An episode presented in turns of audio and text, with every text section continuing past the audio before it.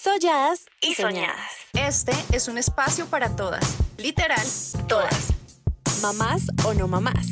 Casadas o solteras. Impulsivas o analíticas. Seguras o inseguras. Jóvenes o maduras. Apasionadas o reservadas. En fin, todas. Porque todas tenemos algo que contar. Algo por decir, algo por gritar. Soy Joana Saldúa. Y yo, la Usech. Y solladas y soñadas son esas ganas de compartirnos entre todas energía positiva. Y por qué no, empoderarnos aún más. Aunque ya todas sabemos que obvio, we, can, do it. Hola, hola, bienvenidos a un episodio nuevo de Solladas y Soñadas. Yo soy Joa. Yo soy Lau y hoy hablaremos sobre las heridas emocionales de la infancia, ya que son una lesión afectiva que nos impide llevar a una existencia plena de alguna u otra forma se manifiestan en ansiedad, depresión, fracaso en las relaciones afectivas, pensamientos obsesivos, miedo, desconfianza y de muchas formas más. Invitamos a Daniela Naranjo, ella es coach profesional y terapeuta transpersonal. Ella brinda herramientas e información práctica y concreta para que las personas puedan deslimitarse y desarrollar su potencial, hacer procesos de cambio, de cierre y perdón de forma simple, disfrutable y amorosa. Nos va a resolver dudas y sobre todo nos dará herramientas para detectar nuestras propias heridas y cómo podemos empezar a Dani, bienvenida. Muchas gracias. Estoy súper, súper contenta de estar acá, de compartir toda esta información y muchas gracias a ustedes pues por este canal para que esta información que es de tanto valor pueda llegar como cada vez a más personas. No, a ti, Daniela, gracias por haber aceptado. Eh, la verdad, este es un tema que sentimos que es súper importante hablarlo porque a muchas personas eh, realmente les afecta en su vida a diario debido a sus heridas de infancia y a las creencias limitantes que pues que van adquiriendo a lo largo de la vida. Entonces, yo quisiera que para empezar esta entrevista nos contara sobre las creencias limitantes que tenemos todas las personas y cómo llegan a afectar nuestra vida. Ok, Joa, bueno, mira, eh, ¿Qué pasa con las creencias limitantes? Cuando nosotros nacemos de los 0 a los 7 años, nosotros no tenemos como la parte del cerebro eh, desarrollada que necesitamos para hacer como procesos de comprensión. Un niño todo lo que experimenta desde los 0 a los 7 años lo experimenta de forma literal, a través de de sus cinco sentidos a través de verificar si lo que está viviendo le genera o placer o sufrimiento. Entonces, ¿qué es lo que ocurre? Y pues dependiendo del entorno en el que nos empezamos a desarrollar, eh, nuestra parte instintiva y nuestra parte inconsciente se encarga de ir programando en nosotros como ir identificando o definiendo la forma en la que es la vida o el mundo el niño empieza, dependiendo de lo que vive, con las personas más cercanas de su entorno, padres, abuelos, hermanos, tíos, si el lugar en el que vive este mundo, esta vida es peligrosa o podemos confiar en las personas o si de pronto es un mundo feliz, de acuerdo a las experiencias que vamos teniendo. Entonces, si yo crezco en un entorno complejo, con unos padres estrictos, si de pronto sufro eh, en esa etapa, eh, procesos de maltrato, de, abuso, de abandono, si tengo carencias materiales, afectivas, yo empiezo a programar en mí que la vida es de esa forma que la vida es difícil, que la vida es compleja, que la vida es dolorosa de acuerdo a cada experiencia o a cada situación que yo voy experimentando. Entonces el niño que hace dice, ok, cuando yo me río, cuando yo corro, cuando yo quiero algo y lo manifiesto, cuando me río duro, cuando lloro, etcétera, las personas que están a mi alrededor eh, reaccionan de X forma. Y de la forma en la que ellos reaccionen, de independiente, dependiendo de si experimenta el niño dolor, sufrimiento o alegría, tranquilidad, crea una creencia. Entonces, yo empiezo a programar. Por ejemplo, cuando yo me expreso, cuando quiero algo y lo manifiesto, si me castigan, si me rechazan, si me gritan o si me pegan, entonces cuando yo manifiesto hay dolor. Entonces, yo que empiezo a programar, yo no puedo expresar mis emociones porque me va mal. Y a, medida que vamos creciendo, después de esos siete años, ya empieza a desarrollarse la parte de la comprensión y empezamos a absorber toda la información del entorno. Si papá y mamá nos dicen eh, que hacer X o Y está bien o mal, que la vida es difícil, que los hombres son malos, que las mujeres eh, nos hacen sufrir, que el dinero es difícil, que nunca eh, está lo suficiente, eh, todo lo que necesitamos, no sé, en la nevera, en la casa, en los amigos, que no podemos confiar en las personas, que lo que hay afuera es peligroso, todo eso el niño lo empieza a absorber de forma literal. Si a una niña le dicen los hombres son malos, ella no hace el proceso de comprensión o de dudarlo, sino que el inconsciente lo absorbe de forma literal. Entonces, como que en conclusión, las creencias son em, la forma en la que nuestro inconsciente nos protege del entorno en el que eh, crecemos, en la forma de los 0 a los 7 años en que nos protegemos y tratamos de adaptarnos y formar parte del entorno en el que crecemos. Entonces, dependiendo de ese entorno familiar y social más cercano, yo empiezo a definir la vida como buena, como mala, como difícil, compleja o disfrutable. Cuando ya vamos creciendo, eso pasa hasta los siete años, después de los siete años yo empiezo a verificar si todo eso que mis padres me dijeron es cierto o no es cierto. Y ya empezamos a ver qué experimentan esas personas que están cerca a nosotros y empezamos nosotros mismos a experimentar si efectivamente los hombres son malos o buenos, si efectivamente el dinero es fácil o difícil de conseguir. Y toda esta información que absorbemos la experimentamos en este momento en la adultez como resultados positivos o negativos. Entonces, sí o sí, si tenemos bloqueos económicos, relaciones tóxicas o relaciones amorosas, dependen directamente de lo que aprendimos en esa niñez sobre los hombres, las mujeres, el éxito, el matrimonio, la riqueza, etc. Wow, qué importante el rol de los papás, ¿no? O sea, son ese primer referente que literalmente pues nos votan todo, absolutamente todos. Y me imagino que, eh, no sé, uno creció en una familia como disfuncional, que la mamá o el papá siempre está como hablando pestes de, lo, de la pareja, diciendo, no, es que los hombres son así, son tal, pues uno crece como con ese conocimiento, como tú bien lo decías, y, y me parece súper, súper importante. Y Dani, ¿cómo podemos identificar ya cuando somos adultos en qué área de nuestra vida están esas, esas creencias limitantes? La forma más evidente es observar todo lo que en este momento no nos funciona. Hay algo muy bonito que en todo este proceso, pues estos años de formación yo he aprendido y es que generalmente dicen como que nosotros vinimos a darnos cuenta de quiénes somos o de lo que somos. Y en realidad nosotros vinimos a descubrir lo que no somos. ¿Por qué? Porque cuando nosotros ya nos definimos como algo, nuestra mente inconsciente se cierra como a experimentar información nueva o a ver otras matices, otras facetas de nosotros mismos. ¿Cómo podemos verificar que hay una creencia? Esto, esto se le puede hacer como una analogía, mm, como me dijo alguna vez uno de mis maestros, yo te pregunto a ti, ¿tú sabes construir o no sabes construir un cohete? Tú no puedes decir, ay, si yo medio podría construir un cohete, no o tú sabes hacerlo o no sabes hacerlo. Si en este momento de tu vida tú estás experimentando una relación disfuncional o tóxica, si llevas años en una quiebra económica donde no logras salir de un bloqueo directamente con el dinero o desde la parte laboral, es porque no tienes la información necesaria para construir riqueza, es porque no sabes construir o formar relaciones amorosas, respetuosas y sólidas.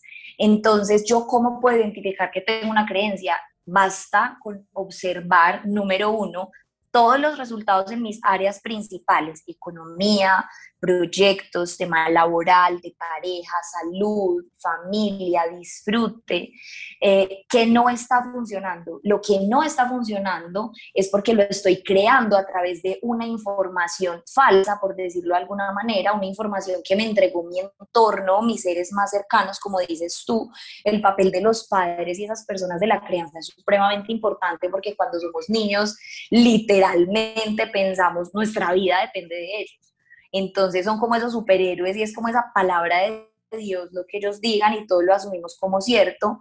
Entonces, si yo no tengo en este momento lo que quisiera, es porque lo estoy construyendo a partir de una información que está equivocada y que no he verificado. Entonces basta con sentarse a hacer el, el, famoso ejercicio de la rueda de la vida, donde yo miro todas esas áreas básicas y empiezo a decir de 1 a 10 cómo me encuentro en mi área familiar, afectiva, económica, todo lo que esté en un nivel muy bajito, ven, yo qué pienso sobre este, este punto específico, qué creencias tengo, qué escuchaba cuando era pequeño, qué observen mis padres, cómo experimentaron ellos cada una de estas áreas y ahí puedo empezar a identificar algunas creencias.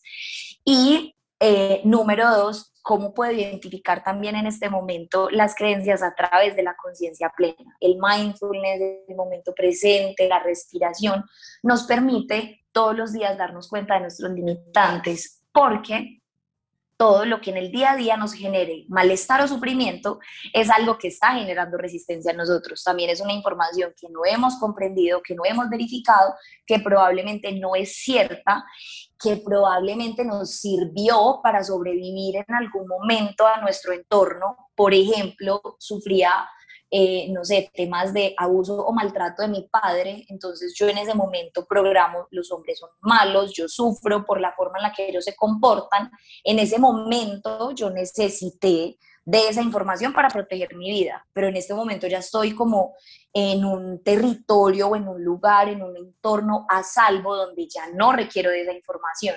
Ahí es cuando miro, listo, entonces en este momento si me siento a la defensiva con todos los hombres y ya no es necesario, esa es una creencia que me sirvió en algún momento de mi vida, en este momento no. Y hay que entrar como a desprogramarla. Entonces, básicamente, puedo identificar creencias en todo lo que no funciona.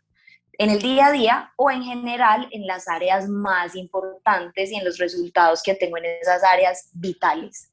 A mí me encanta este tema porque considero que es algo que nos ayuda a tener un crecimiento personal, pero a mí con todo esto que acabas de, contar, eh, me acaba de surgir una duda y es si las creencias limitantes tienen alguna relación con las heridas de infancia, porque entiendo yo que las heridas de infancia pues son aquellas que, que nos generan las creencias limitantes o son conceptos diferentes. Sí, mira, es una consecuencia de la otra.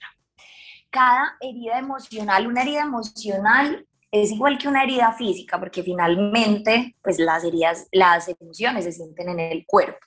Las heridas emocionales son todo lo que a mí me genera un dolor, una tristeza, un vacío, un malestar muy profundo en algún momento de la niñez.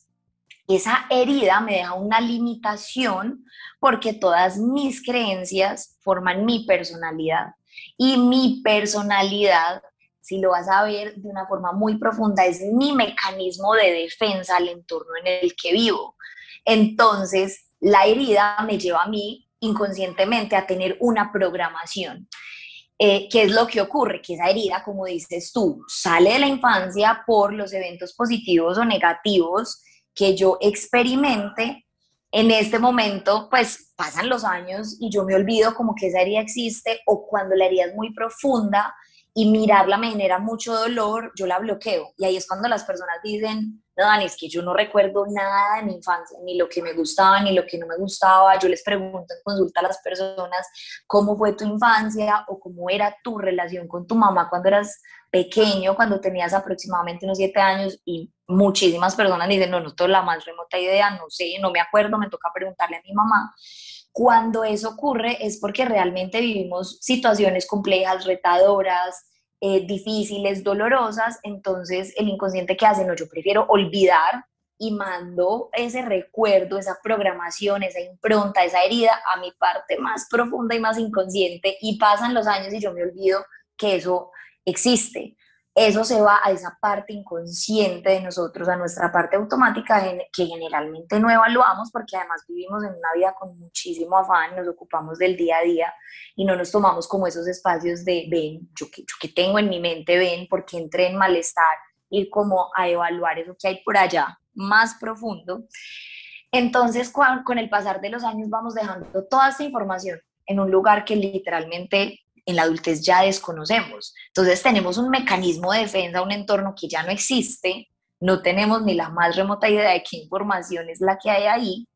Entonces, todas esas heridas, seamos conscientes o no de ellas, las hayamos o no bloqueado, se manifiestan en este momento como creencias y se manifiestan en este momento con, a través de nuestra personalidad y con comportamientos específicos.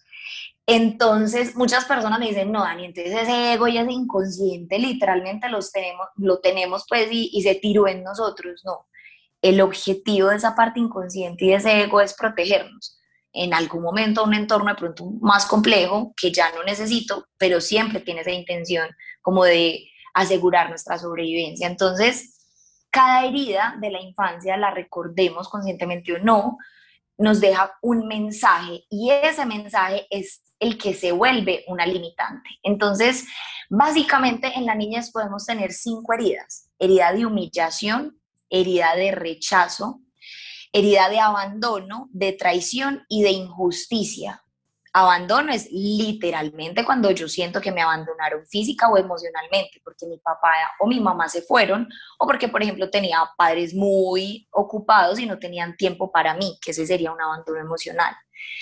Eh, la herida de rechazo es cuando realmente siento, tengo la sensación de no recibir amor de mis padres y muchas veces esta sensación puede ser muy diferente a la realidad, puede que sí me expresaran de su forma o a su manera el amor, pero yo no lo percibí. Pues, y es una realidad que incluso en este momento la mayoría de percepciones que tenemos no concuerdan con la realidad, pero si el niño lo programa como falta de amor, es una falta de amor para su realidad. Entonces se genera una herida. La herida de humillación se crea cuando el niño siente que alguno de los padres se avergüenza de él la herida de traición se crea cuando alguno de los padres incumple una promesa o traiciona la confianza del niño. Esto pasa mucho, por ejemplo, que los padres a veces están por sentado y es cuando un niño le cuenta un secreto a la mamá o al papá y van y le cuentan a los tíos y el niño se da cuenta que compartieron esa información que era importante para él, se crea una herida de traición grande, así para el ser humano, para el, adulto, sea imperceptible o sea algo que no tiene mucha importancia para el niño, se crea literalmente una herida, porque como les dije, para el niño todo lo que está experimentando se da de forma literal. Ellos no, nosotros de niños no, no hacemos ese proceso como de comprensión de que algo es más o menos grave y se crea la herida. Y hay una herida de injusticia cuando crecemos con padres autoritarios, supremamente exigentes, que piden, exigen, exigen, exigen y el niño cree que nunca es suficiente para ellos. Entonces, cada herida me deja una limitante. Por ejemplo, la herida de humillación me deja la creencia limitante de que no soy importante. La herida de rechazo me deja la limitante de no merezco. El niño programa que no merece las cosas buenas porque no es importante para los padres. Con la herida Em, de eh, humillación está el no sirves, no eres bueno.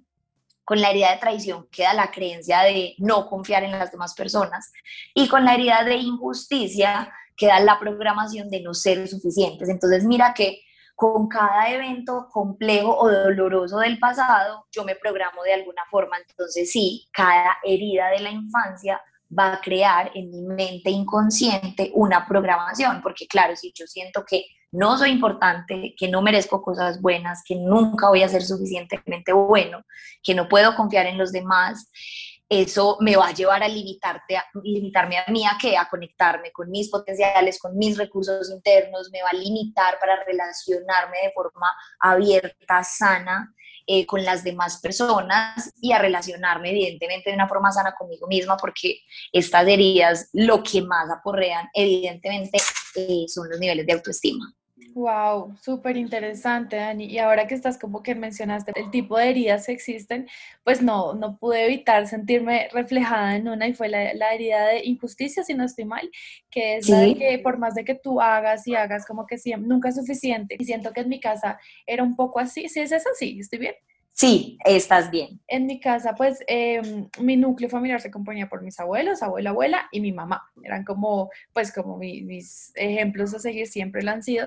Pero entonces mi abuelito, pues obviamente era el hombre de la casa, era la persona que pues ponía como el orden, el del carácter, todo eso y siempre era como muy exigente. Entonces, obviamente yo crecí como en un entorno de que no, tengo que ser perfecta, tengo que tener las mejores calificaciones, tengo que hacer, hacer, hacer, hacer, pues como para siempre ser como la, la que sobresalía pues por su trabajo y por lo que él me inculcaba, ¿no? Obviamente, pues en mi colegio siempre fui la más destacada, lo que sea. Cuando ya salí del colegio y me enfrenté con la vida de que pues obviamente uno no todas las cosas le salen como uno quisiera, uno no siempre sobresale como uno quisiera, pues obviamente yo empecé con una autocrítica que me afectaba un montón porque yo era, siempre he sido muy perfeccionista, pero pues antes, digamos que ahora lo sé y sé que es como un defecto, pues que tengo que trabajar y tengo que hablarme, pero en ese entonces cuando salí como a la universidad, yo decía, pucha, o sea, no sirvo para nada, no soy suficiente, no hago nada bien, o sea, si me entiendes, como que no cumplía con mis estándares, pues de perfección a donde siempre quería llegar. Y cómo mejoré, pues hablándome como día a día, como entendiendo y que pues que yo hacía lo que podía y lo, hacía a mi manera y de, alguna forma estaba bien, no tenía que llegar como a la perfección. Lo que me lleva a lo que te quiero preguntar y es, eh, ¿qué tanto afecta la manera en la que nos hablamos pues a diario en nuestras vidas, como que si nos damos porras o al contrario, nos echamos para abajo y como que afectamos más nuestro, nuestro ser. Ok, eso es supremamente importante, o sea, la comunicación interna definitivamente determina nuestro comportamiento, nuestra forma de relacionarnos, la capacidad que tenemos de identificar, aprovechar, potenciar y poner en acción como todos nuestros recursos internos. Entonces, nuestro diálogo interno determina todo. ¿Cómo puedo saber cómo que tan eh, claro, positivo, empoderador está este, este diálogo interno? A través de dos cosas. Uno, mis comportamientos. Dos, bueno, tres cosas. Dos, mi nivel de autoestima. Y tres, mis resultados. Entonces, una, una brújula muy importante, pues definitivamente es nuestra personalidad y nuestras acciones, nuestros comportamientos en la adultez. Que ahí no solamente estoy como mostrando mis, eh, mis em, creencias, sino además mis heridas y además mi diálogo interno.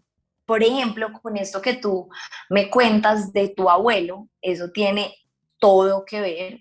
Eh, muchas personas aprovechan, porque es que no quiere decir que solamente por yo tener la herida, sí o sí tengo que eh, crecer y desconfiar de todas las personas. No, todas las personas aprovechamos o convertimos, transformamos ese entorno de forma positiva o negativa, porque si nuestra personalidad dependiera únicamente eso que nos ocurre, pues los hermanos todos tendrían la misma personalidad.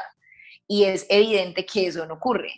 Todos podemos tomar como diferentes perspectivas. Por ejemplo, en el caso que tú cuentas de tu abuelo, eh, tú tienes, no sé, una hermana y tú puedes decir, listo, sí, yo le hago caso al abuelo, no quiero perder el amor del abuelo, quiero que el abuelo me apruebe, me vuelvo perfeccionista en la adultez, dependo como de que me reconozcan, que me aplaudan inconscientemente para yo sentir que estoy satisfaciendo como ese, ese rol de la niña perfecta, juiciosa que cumple, pero tu hermana puede decidir no, ¿y por qué? Es que yo quiero ser como quiero ser, es que los hombres son muy descarados, es que, y crece viendo al hombre que se representa en el abuelo como alguien muy exigente, se vuelve una persona rebelde que en la adultez tienen, por ejemplo, problemas, no sé, con su jefe, con las personas de autoridad, porque definitivamente no quiere hacer lo que el abuelo le exige porque le dolió mucho que tantas veces fuera, no fuera suficiente cumplir como con todas esas expectativas.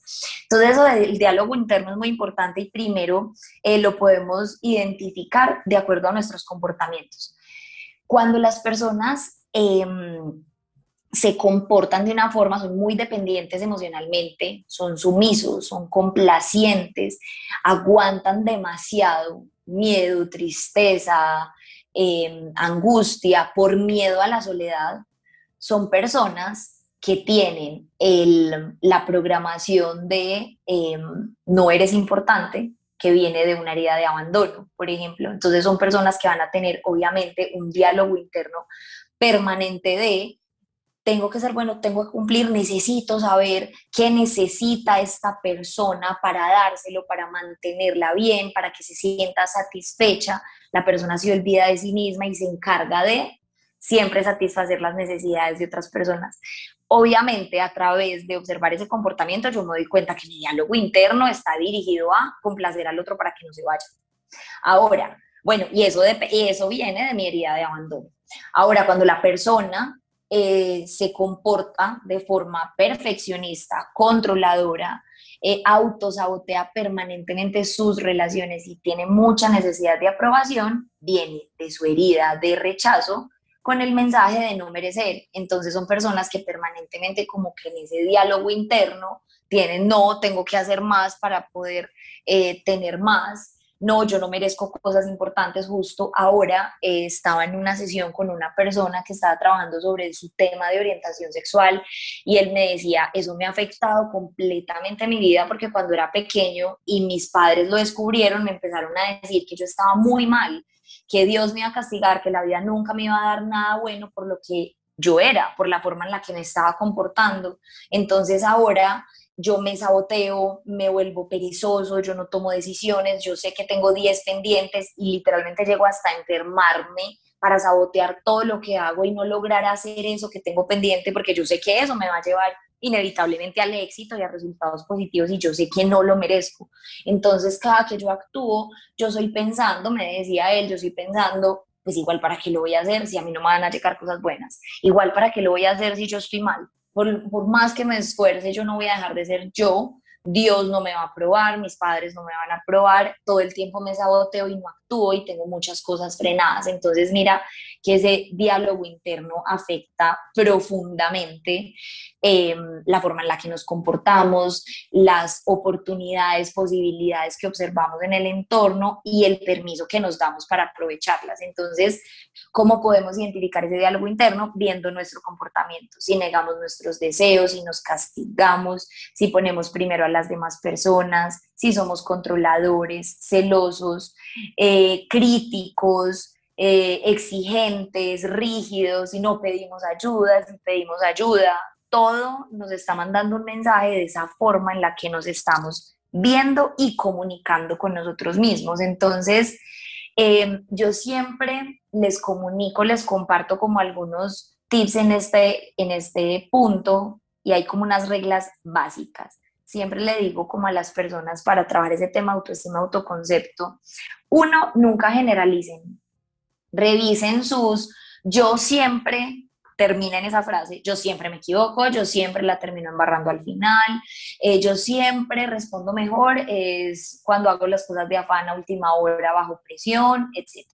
Revisen también sus yo nunca, yo nunca soy capaz de cumplir mis promesas, yo nunca llego temprano, yo nunca puedo eh, terminar lo que comienzo. Esas dos les van a dar como el primer punto de ese diálogo interno. Regla número dos, nunca supongan.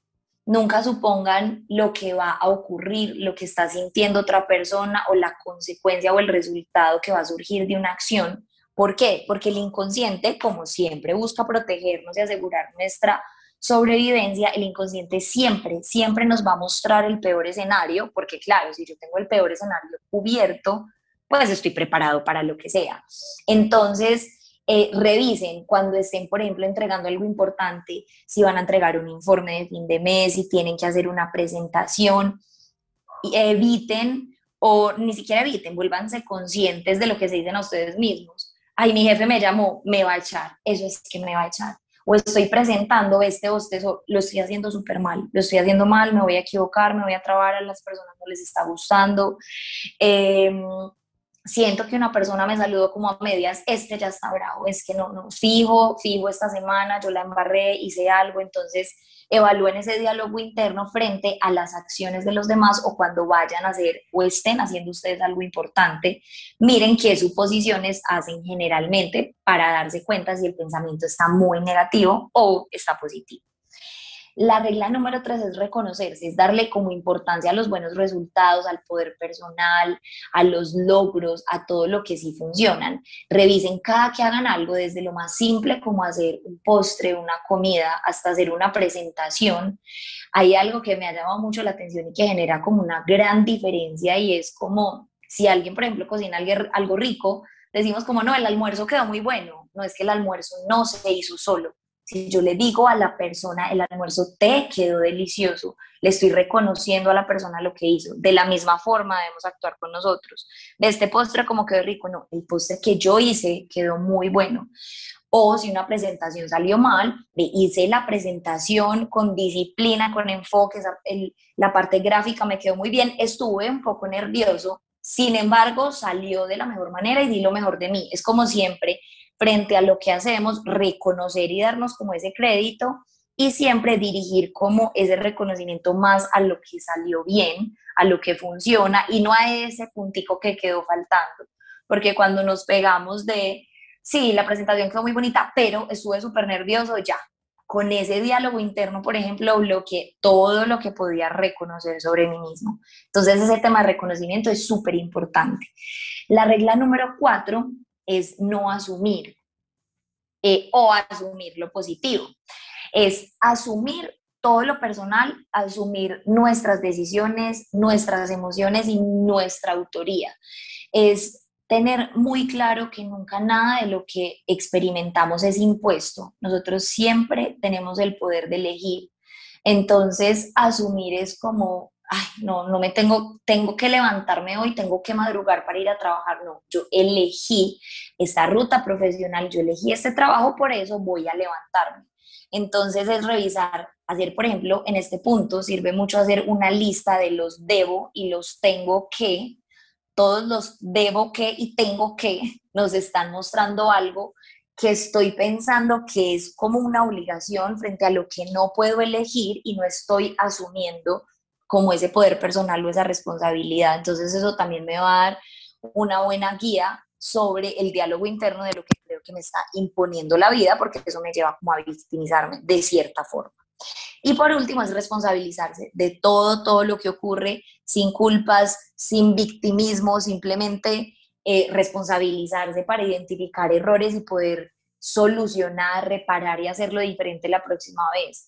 Entonces, mira que muchas veces, como por responsabilizarnos de una situación, nos victimizamos como, no sé, tuve una pelea con mi novio el fin de semana y empiezo, yo soy lo peor, me tiré todo el fin de semana, yo estoy acabando con esta relación, eso no es responsabilizarse de algo que no, que hicimos mal, entre comillas, eso es victimizarse para que el otro llegue y nos diga, no, mira, pues tampoco, no exageres, no, responsabilizarse es, ok, me pasé, me sobrepasé en una discusión, generé un conflicto, ¿qué voy a hacer diferente la próxima vez? Entonces, para que identifiquen ese diálogo interno desde ese punto de la víctima, miren frente a los errores o las decisiones que quisieran tomar diferentes, qué, qué significado están encontrando o cómo están expresando esa responsabilidad, cómo están asumiendo esa responsabilidad, con culpa o sin culpa para reparar o para sentir que nos están apoyando y que nos van a dar como palabras para que nos dé tan, no nos dé tan duro.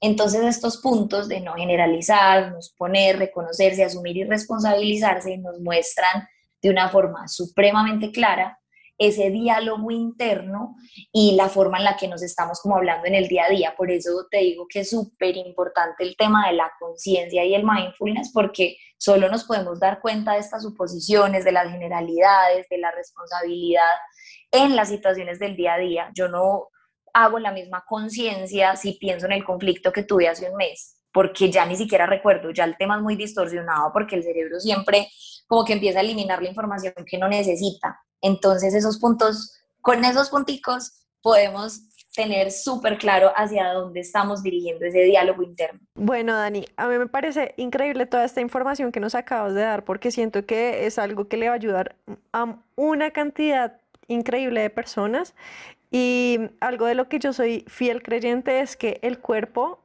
habla y nos expone completamente. Entonces yo quisiera que tú nos contaras si de casualidad estas heridas eh, de infancia, eh, no sé, se ven proyectadas en el cuerpo, en la parte física, no sé, de enfermarnos o, no sé, algo relacionado con el cuerpo, si tienen una u otra, de una u otra manera alguna relación. Sí, mira, tiene todo que ver, tiene todo que ver porque cuando nosotros experimentamos algo que nos genera una emoción negativa, la emoción nosotros no la tenemos en la mente, la emoción se siente en el cuerpo. La emoción es una energía que se retiene, es una energía retenida en alguna parte del cuerpo que si no se gestiona de forma correcta y no se saca, se puede volver una enfermedad. Esta semana justo estaba hablando de eso en, mi perfil y le preguntaba a las personas, eh, cierra los ojos y piensa, ¿tú en qué parte del cuerpo sientes la tristeza? Entonces, la mayoría de personas, pues todos respondían en el pecho. ¿Tú dónde sientes eh, el miedo? En el estómago. ¿Y dónde sientes la rabia? En la cabeza. Entonces, yo les preguntaba, claro, si ustedes no sintieran eso en alguna parte del cuerpo, ¿cómo podrían saber que esa emoción existe? La emoción, muchas personas creen que es algo mental y la emoción es completamente corporal. Y así como cuando nos caemos y nos raspamos nos queda una herida física, los momentos de dolor dejan heridas emocionales que quedan ancladas en alguna parte de nuestro cuerpo y que si no nos damos la oportunidad de conectarnos con esa emoción y de sentirla, no podemos sacarla. El cuerpo por naturaleza sana física y emocionalmente, busca la salida, busca la forma de sanar. Si tú te raspas, incluso si no te echas cicatrizante o lo que sea, el cuerpo en algún momento, de alguna forma, va a ser un proceso de sanación y cicatrización de esa herida. De la misma forma lo hace desde la parte emocional, porque somos, es una realidad que nosotros somos energía y toda esa energía por emociones complejas se queda en nuestro sistema. Entonces, si yo no me tomo el tiempo de sentarme a respirar y gestionar esa herida, el cuerpo busca una forma de solucionarla, de gestionarla, de sanar, de cicatrizar y lo hace como a través de la enfermedad. Yo manejo mucho este tema de enfermedades emocionales, psicosomáticas, biodescodificación, hay muchas, muchas corrientes. Y, y siempre les digo a las personas, o sea, no le tengan miedo a la enfermedad. La enfermedad no es como algo malo que llega con lo que tenemos que vivir. La enfermedad es una alerta, la enfermedad es el cuerpo diciéndote, hey, por acá quedó una emoción represada, reprimida en alguna parte de tu cuerpo que no se ha gestionado. Entonces, si tú no logras resolverlo, pues yo físicamente lo hago. Em, entonces ahí empezamos como a conectarnos, como les decía, a través de la respiración y el momento presente con nuestro cuerpo, es lo más sano para sentarnos a evaluar qué es lo que no está funcionando. Entonces, ahí ya entramos a un tema de, de biodescodificación. Y es que ya se han hecho varios estudios el 85% aproximadamente de las enfermedades son enfermedades psicosomáticas. Cuando nosotros sufrimos, entramos en estado de estrés y cuando nosotros nos estresamos, todas nuestras células se estresan, el sistema inmunológico se debilita y aparece la enfermedad. Entonces, generalmente, por ejemplo, yo les hablo como de lo más común, cuando nos duele la cabeza es porque estamos tratando de resolver una situación externa y no encontramos una salida. Vivimos una experiencia, una situación y queremos cambiarla, está totalmente fuera de nuestro control y en nuestra cabeza empieza a tratar de resolverla, encontrar soluciones y piensa y piensa, máquina, máquina, máquina, no encontramos la solución que queremos de esa realidad y aparece el dolor de cabeza. Cuando nos cargamos de muchas eh, cargas, valga la redundancia, que no nos corresponden, cargas ajenas, empieza a doler la espalda alta. Cuando hay situaciones que no queremos digerir, nuestro estómago trata de hacer ese proceso de digestión y empiezan esos problemas digestivos.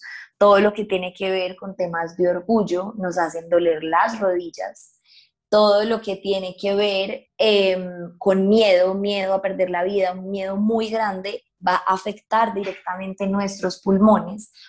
Em, y así sucesivamente, cada parte del cuerpo nos va enviando como un mensaje diferente. Ahora, entonces, siempre todas las enfermedades se manifiestan específicamente en el mismo cuerpo. Generalmente sí, pero no aplica siempre. ¿Por qué?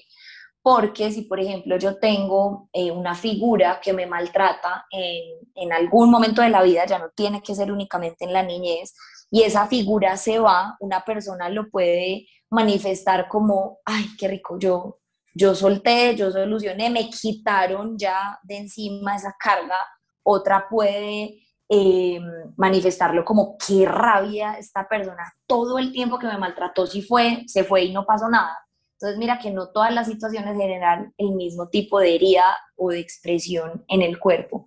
Entonces, sí, cada herida, ya sea que me quitaron algo, me abandonaron, me dolió, me dio mucha rabia, me dio mucha tristeza, me dio mucha impotencia, se va a manifestar como una herida en una parte diferente del cuerpo. Y nuevamente, ¿cómo la voy a gestionar?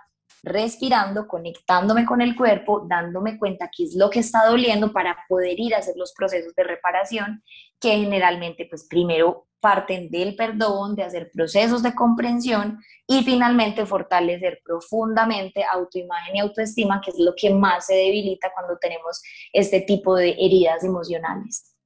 Qué sabio es nuestro cuerpo, ¿no, Dani? Porque lo que tú decías, bueno, aparte de todo, de cómo se manifiestan en las enfermedades, también es el tiempo que nosotros llevamos o estresados o con el mismo problema, o de pronto no es el mismo problema, pero como que le vamos sumando y le vamos sumando y, no sanamos y no lo soltamos y no, pues liberamos como todo ese estrés y como por eso me imagino que son las enfermedades crónicas y como pues llegar a la vez de pronto como con tantas vainas, porque pues como que cargamos y cargamos y como que al final nunca liberamos, ¿no? Eh, ¿Cómo te puede ayudar al cuerpo para, para sanar precisamente esas heridas emocionales que vienen desde nuestra infancia? ¿Cómo irlas soltando para que no lleguemos como a una vejez súper acumulada y como con todo el resentimiento del mundo, sino como que de a poquito vayamos liberándonos de todo eso. Sí, mira, es, es, completamente cierto, incluso pues ya desde la parte médica, científica, todo esto ya no es como un tema holístico como antes, son temas probados. Eh, muestran que el cáncer, dependiendo del lugar en el cuerpo que te des, una rabia acumulada hace mucho tiempo y como dices tú, es exactamente es así, cuando cargamos la emoción mucho tiempo, la, la, la, energía, la enfermedad como tal se va volviendo cada vez más crónica, más profunda, más fuerte. Entonces, ¿cómo empezamos a gestionar eh, esos procesos? Primero, hay que sentir la emoción, identificar dónde está. Ahí hay un ejercicio muy importante y es que te puedas sentar como a hacer unas respiraciones conscientes, profundas, simplemente sentir cómo entra y eh, sale el aire del cuerpo y en silencio preguntarte, ven, ¿dónde siento esta emoción? Por eso es tan importante el día a día, o sea, es hacerlo en el momento que lo siento. Yo no puedo hacer la respiración de hace un mes ni hacer la respiración dentro de un mes, no, yo la hago en este instante, en este instante, ¿cómo me siento? Ve, siento rabia, ¿ok? ¿En qué parte de mi cuerpo, dónde estoy sintiendo esta emoción? Esa es la primera pregunta. Ok, la estoy sintiendo en una rodilla. Muy bien de qué color es esta emoción. Ve, yo la veo como morada oscura, yo la veo como roja. Perfecto. Número tres, ¿qué características tiene esta emoción? Hay emociones que si te das cuenta son como más pesadas, son como una presión, otras generan es como un vacío, otras generan un cosquilleo, otras generan mucho frío. Em, hay que mirar como las características. Yo siento que esto me pica, yo siento que esto me bloquea, que esto me entumece, que esto em, me genera como ese, ese vacío, ese desasosiego, no sé. Es preguntarte por las características de esa emoción. Después, ¿qué temperatura tienes? Porque hay emociones que son calientes, medio calientes. La ira es una emoción supremamente caliente y hay otras, el miedo, la tristeza, que de pronto son más frías. Entonces, identificar la temperatura de eso que estoy sintiendo. ¿Qué es lo que ocurre con este ejercicio? Que, mm, por ejemplo, las personas en el día a día sienten ansiedad y sienten que se les sale de control y es porque yo estoy sintiendo una emoción muy grande, es como tengo ansiedad, eso es algo enorme que yo no puedo medir, que yo no puedo sentir, que yo realmente no entiendo. Es un miedo, una ansiedad sobredimensionada. Es como cuando yo le tengo miedo a algo, pero no entiendo a qué, es algo muy grande porque no lo puedo como medir o definir. Entonces, consciente e inconscientemente no entiendo cómo gestionarlo. Entonces, es muy diferente yo decir, siento miedo a decir, ok, tengo un miedo, que está en mi rodilla, que es de color verde, que lo siento pesado y que es muy frío, porque ya se vuelve como estar gestionando una emoción muy grande que no entiendo y no dimensiono a trabajar algo puntual. Entonces, después de que yo identifico estas características, ¿qué necesito? Darme el permiso unos minutos de sentir, unos minutos o de llorar, si siento ira, pegarle a la almohada, si tengo que llorar, llorar en la ducha, eh, si necesito hablar, ir a ponerme una bufanda, hablarle a un árbol, si tengo mucha ira, necesito ir a pegarle una almohada, o sea, hay diferentes formas de sacar esa emoción. Lo más importante es poder sacar esta emoción en un lugar de nosotros, donde no vayamos como a dañar a otras personas, porque generalmente hacemos este proceso de sacar la emoción al lado de las personas que queremos, porque damos por sentado que por el amor y porque son, somos importantes para ellos, se tienen que aguantar ese proceso de sacar la emoción y no es verdad. Entonces yo voy, me doy unos minutos, me doy el permiso, sin culpa, sin restricción, de sentirla. La saco y en ese momento me siento a escribir. Yo siempre eh, les digo, la mente consciente habla, la mente inconsciente escribe. En todos mis procesos terapéuticos, yo todas las tareas, ejercicios que les envío, les digo, todos me los hacen a mano, ni siquiera a computador. Porque cuando yo empiezo a escribir ya como en el cuarto rengloncito por allá, yo ya no estoy controlando, ya mi inconsciente se empieza a expresar y empieza a salir y a salir y a salir información yo en procesos terapéuticos hago, por ejemplo, un, ritual del perdón muy bonito y una persona que tenía muchos temas acumulados me dijo, Dani, me senté literalmente escribí 18 páginas. Yo no entiendo de dónde salió todo eso, pero me quité 10 kilos de encima.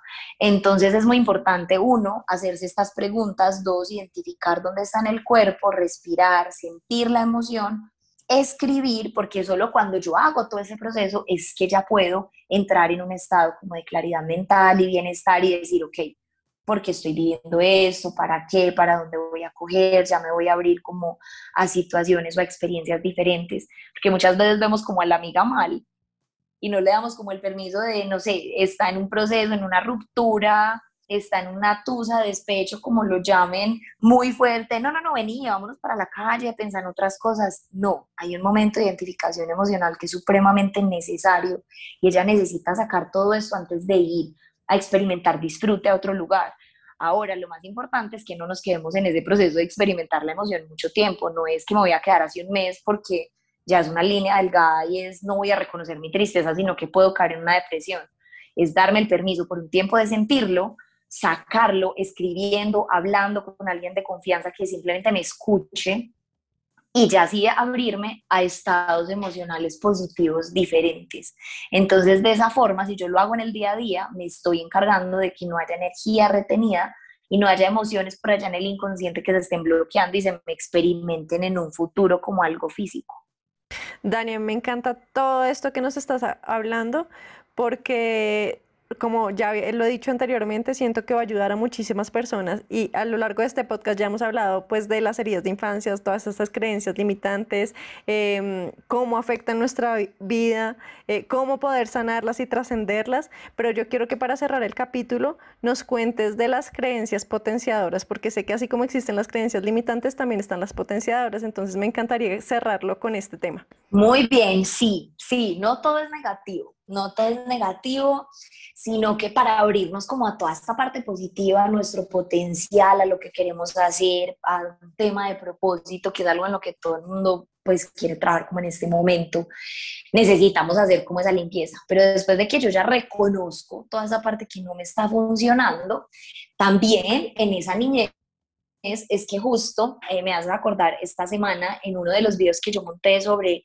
heridas emocionales, una persona me escribió, no entiendo eso cómo forma la personalidad, entonces quiere decir que el que tiene una infancia súper feliz no tiene personalidad. No, el que tiene una infancia más sana, porque finalmente todos tenemos alguna herida, así sea más superficial, más simple, eh, más, entre comillas, fácil de resolver, tenemos, porque tenemos padres humanos que se equivocan, entonces finalmente algo vinimos a aprender a trabajar, a gestionar y a cambiar. Pero de la misma forma como formamos esas conductas, esa personalidad dependiente, perfeccionista, etcétera, también podemos crecer en entornos donde nos dicen, no, este mundo es divino, nada. Hay una creencia que a mí me parece muy curiosa que tiene muchas personas a las que incluso les fluye el dinero y es que dicen, no, es que mi mamá toda la vida dijo, no, Dios proveerá necesitamos esta plata, no, no te preocupes, Dios proveerá, eso llega, concentrémonos, trabajemos, que esa plata llega, llegan las ventas, llegan los clientes, llegan, entonces ese tipo de afirmaciones positivas también nos empoderan. Yo recuerdo mucho cuando yo era pequeña, mi mamá me decía siempre, es que yo desde que estaba en embarazo de ti, yo sentía que tú eras como muy fuerte, como muy grande y tú naciste y yo no sé, tú tienes una estrellita, tú tienes una estrellita para el trabajo yo no sé, yo siempre me acuerdo de eso. Y yo me acuerdo que desde los 15 años yo vendía cosas, yo en vacaciones trabajaba, me pagaban demasiado bien, siempre era como por comisiones, por ventas, y yo desde los 15 años en vacaciones hacía mucho dinero y mi mamá me metió eso en la cabeza y yo tuve la mejor práctica eh, de, de, esa, de ese momento, pues como con mis compañeros, yo cuando salí tuve de un trabajo muy bien remunerado y yo pensaba eso, y yo no es que yo tengo una estrella para el trabajo, es que a mí se me facilita, es que a mí me va muy bien, es que eh, yo vendo de todo, es que yo puedo, es que yo soy capaz. Entonces cuando nos empoderan de esa forma, cuando somos pequeños, esas creencias potenciadoras nos llevan a actuar con confianza, a fluir, eh, a fortalecer nuestros temas de autoestima, de autoconcepto, y eso nos hace sentir más capaces en este momento eh, para resolver las situaciones retadoras y nos facilita conectarnos como con nuestros potenciales. Entonces, ya ahí, por ejemplo, cuando hablo con padres, yo soy mamá, yo tengo una hija de un año y medio, yo siempre les digo, el inconsciente así como se programa para negativo, se programa para positivo. Eh, a los niños nosotros los podemos programar hablándoles por el oído derecho, dándoles afirmaciones positivas. Tú eres capaz, así como eres, estás bien, te amamos, eres perfecto, eres suficiente, eres feliz, eres libre y darle como todos esos permisos, porque igual nosotros nos equivocamos y probablemente, obviamente sin querer, les podemos enviar mensajes negativos, entre comillas, pero de la misma forma podemos ir trabajándoles esa parte positiva. Entonces, de la misma forma, en este momento, revisen qué les funciona, qué resultados se les facilita obtener, vender, relacionarse con personas, tener relaciones estables. Miren qué es lo que se facilita, número uno. Número dos, revisen qué expresiones positivas tenían sus padres Em, frente al dinero, frente a la riqueza, la fama, las relaciones, los hombres, las mujeres, el matrimonio, etcétera, y revisen sus fortalezas, para qué se sienten buenos en este momento y pregunten eh, a las personas de su círculo de crianza para qué eran buenos cuando eran pequeños. Ahí hay muchas creencias potenciadoras eh, que también a veces olvidamos y que hacer conciencia nos va a fortalecer aún más esa confianza en nosotros mismos y es muy importante porque, claro, como es un recuerdo de hace tanto tiempo, tiene mucha validez, mucha conexión emocional positiva, entonces reprogramarnos, volver a leer y tenerla presente es súper valioso en el tema como de autoestima y seguridad. Ahí hay un tema con la retroalimentación que siempre les aconsejo como trabajar y es que en internet o por ejemplo en mis redes hay varios ejercicios así, tablas con valores, habilidades, destrezas, muchos, muchas opciones. Y yo les digo, cojan a 5, 8, 10 personas, las que más puedan de su entorno cercano, y pídanles que marquen cuáles son esas eh, características, habilidades, valores positivos que ven en ustedes. Y es una retroalimentación muy bonita porque llegan personas y me dicen, Dani, tan charro, cinco personas dijeron que yo era una persona muy feliz y yo sentía que yo era una persona súper seria y mira, todos reconocieron en mí la alegría, entonces es algo muy bonito porque también nos enseñaron como a no reconocernos mucho y cuando hacemos este ejercicio nos damos el permiso de ver lo que muchas veces no reconocemos en nosotros. Entonces es algo que también pues eh, nos ayuda en este proceso finalmente de fortalecer lo que somos y lo que queremos ser. Entonces es un ejercicio muy bonito de identificarlas, de recordarlas y de pedir retroalimentación para fortalecer eso que somos. No, Dani, estoy encantada con toda esta información que nos has dado hoy. Y pues nada, ya pues agradecerte por todo em, el conocimiento que nos has brindado, que ha sido tan enriquecedor. Si quieres, para despedirnos, déjanos tus redes sociales para que las personas que, que nos escuchan vayan y te sigan en las redes. Claro que sí, no, a ustedes mil gracias por la invitación. A mí me encanta hablar de esto, yo sé que ya hablo mucho, pero bueno, es que me, me emociono demasiado. Eh, mis redes son en Instagram, estoy como guion bajo, Daniela Naranjo guion bajo, y mi página web es www.danielanaranjo.com. Por ahí está toda la información, como ustedes dijeron, yo todo lo trato de ser muy práctico, eh, hay muchos ejercicios, muchas herramientas para hacer autoterapia, para que trabajen y tomen conciencia y se den cuenta de toda esta información. Entonces sé que van a encontrar recursos muy valiosos y muy prácticos en todos estos espacios. Dani, mil, mil gracias, de verdad, es una dura la forma en la que hablas y cuentas como todo eso, lo haces ver como tan fácil y, como que lo explicas también que de verdad que uno queda como súper motivado para mañana levantarse con puras afirmaciones positivas y, y de verdad creérsela que sí, sí somos capaces, sí lo logramos. Entonces, muchas, muchas gracias nuevamente. Y gracias a todos y todas por escucharnos. Esperamos que les haya encantado este episodio tanto como a nosotras. Si saben que les puede servir a alguien, no duden en compartirlo. Nos escuchamos el próximo martes y recuerden que las heridas emocionales en la infancia generan que seamos adultos poco flexibles y con muchos limitantes. Por eso debemos reconocerlas, reflexionarlas y soltarlas para finalmente liberarnos. Bye. Bye.